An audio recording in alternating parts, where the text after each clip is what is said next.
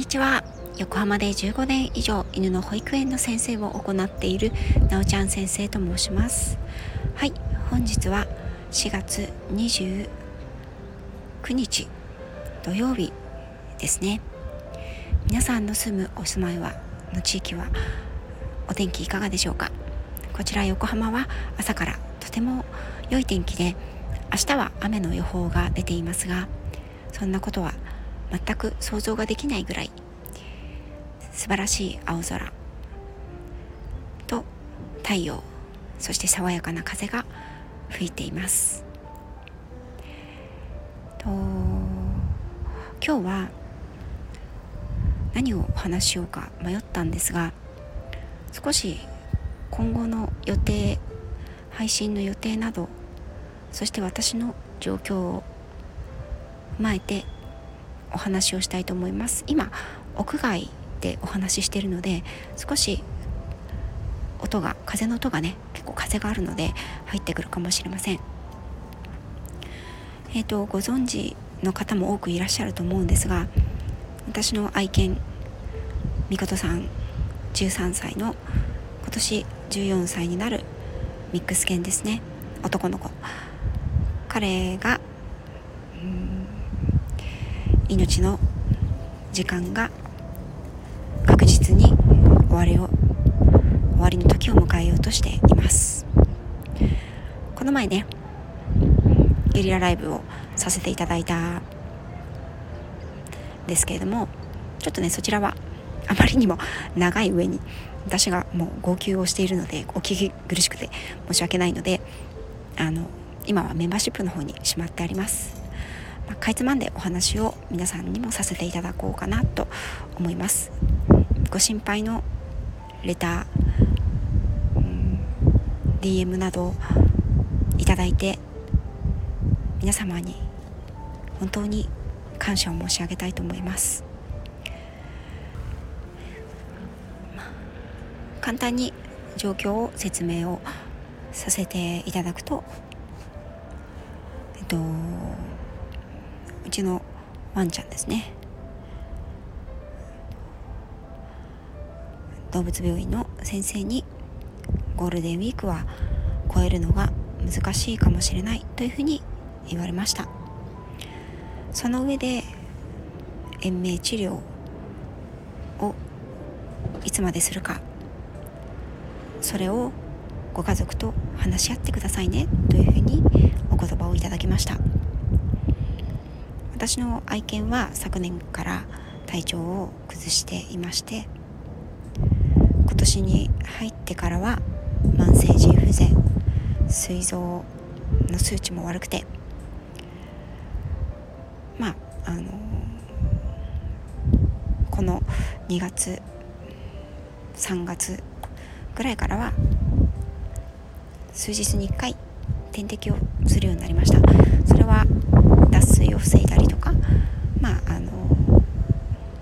腎臓がねうまく機能していないのと腸もね機能していないので栄養を補給し炎症を鎮めて吐き気下痢を止めるという薬を、まあ、傾向で摂取できていたんですがだんだんと吸収率も悪くなり点滴をするようになっていきました。犬猫の腎臓病には透析という制度がないんですね。人間には透析がありますがその代わりに点滴をする。それも頻繁にするようになる。ということは聞いていました、なるべくその時が来るのが遅いことを私たちは願っていたんですけど3月末ぐらいから相当にその点滴の頻度が増えていきました。最初は1ヶ月に1回だったものが2週間に1回10日に1回1週間に1回5日に1回今では3日に1回。どころかもう1日2日に1回連日という頻度まで来ています。これは先生にも言われたことなんですが点滴というのはいくら長い時間やったとしてもいくらいっぱい入れたとしても1日しかその状態はキープできないんですね。本来栄養素というのは口から摂取していくものですからそれが確実にできなくなっている。それは動物として口から取り入れたものを体を動かす命をつないでいく循環をさせるという根本的なところが機能としてできなくなってきている。ということに他ならないと、まあ、そこまでね先生ははっきりおっしゃらなかったですけどもう体に取り込むこともそれを栄養として取り込む取り込んで働かせることもこの子の体はできないんですね。そういう状態なんですね。ということを私は先生に言いました。うん。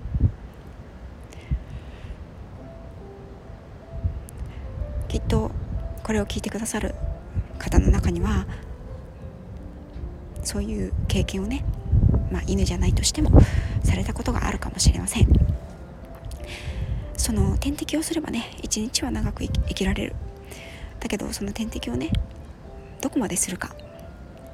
点滴も永遠にはやっぱりできないんですよね。血管も弱ってしまうし。そうじゃなくてもうちの犬はもう3キロ切った小型犬なので血管も細いです、うん、それで家族で出した決断としては5月の連休に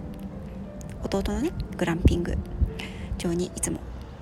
私の両親弟夫婦私の家族で行ってバーベキューをしたり椅子遊びをしたりまあ大人たちはね男たち、えー、と母はゴルフに行ったりするわけなんですけれども花火をしたりね。そういった場にいつも見事はいました。だからそれまで頑張ってもらって点滴をねどっちみち南房総に行ったら今みたいにすぐ点滴に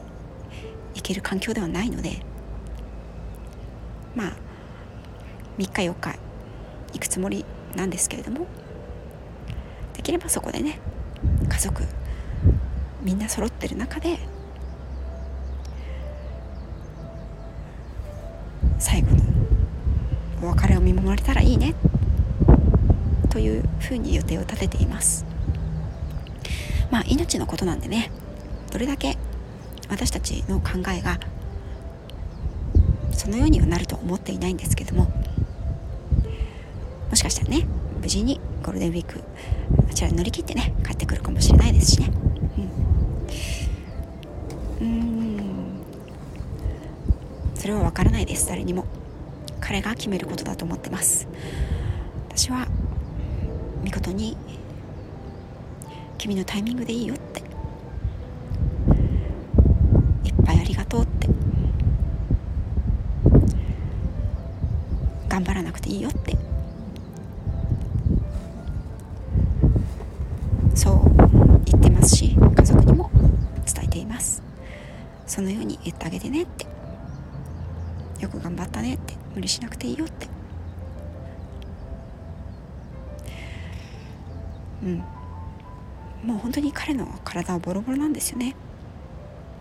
私たち私が思っている以上にボロボロでした。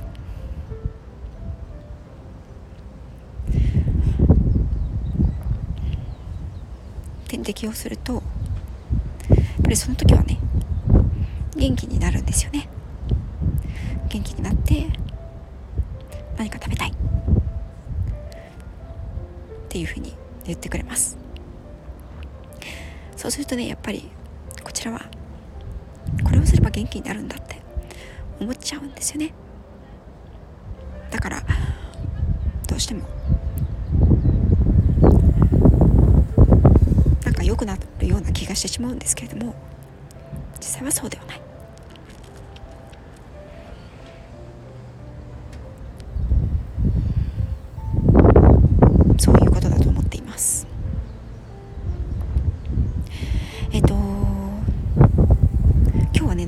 しまったので一度これでおしまいにしたいと思いますが私はみことさんに対してアニマルコミュニケーションをしていただきました。私の先生であるこのスタンド FM でもね配信されていらっしゃるので概要欄にリンクをつけたいと思うんですがまゆみ先生ですね。まゆみ先生にアニマルコミュニケーションをしてもらいました。なぜ自分でもできるのになぜ先生にしてもらったのかというとですね、うん、私が話何度も話しかけてもなかなかなんだろうみことさんからあんまりお返事が返ってきてくれなかったんですよね。それで私はああこれはきっと私が聞くのを恐れてるんだって。だからみことが話してくれないんだって思ったんです。私の中にブロックがあるから。聞きたくない。認めたくない。っていう思いがあるからだからみことはそれを感じて話してくれないんだって思ったんです。それで私の先生に聞いてほしいというふうに伝えました。その先生が何をおっしゃったのか聞いてくださったのかということはメンバーシップの方でね少し全部ではないですけどかいつまんで私の感じたこととしてお話ししたいと思うんですがその先生からの受け取ったことですね。先生が受け取った御事からのメッセージを私は聞いてその直後ぐらいから突然御事の声が頭に飛び込んでくるようになりました。これね運転中だったんですけど本当に涙が止まらなくなってしまって思わず車を路肩に止めて今しかないんだと思いながら聞きました。聞いて会話をアニマルコミュニケーションをねしました。そこで私は自分の中にどういうブロックがあったのか。ということを発見したしそれに気がついたことで御事からメッセージを受け取ることが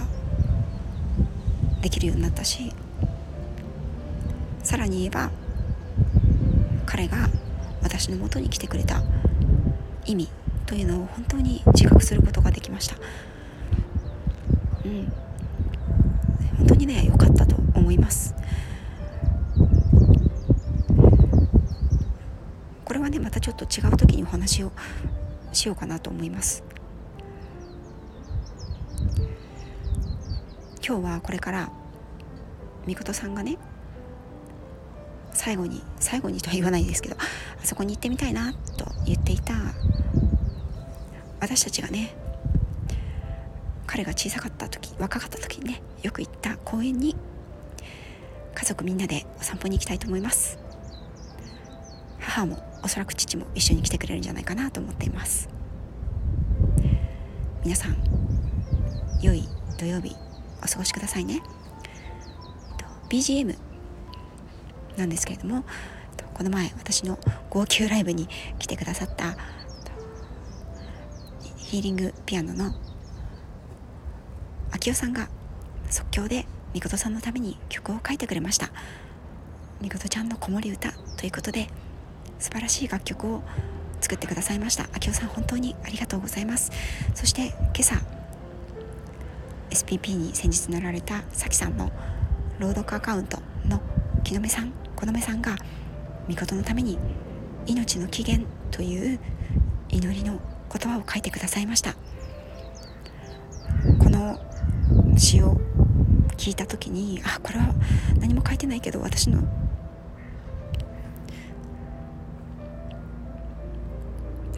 私のために書いてくださったんだなと思いました。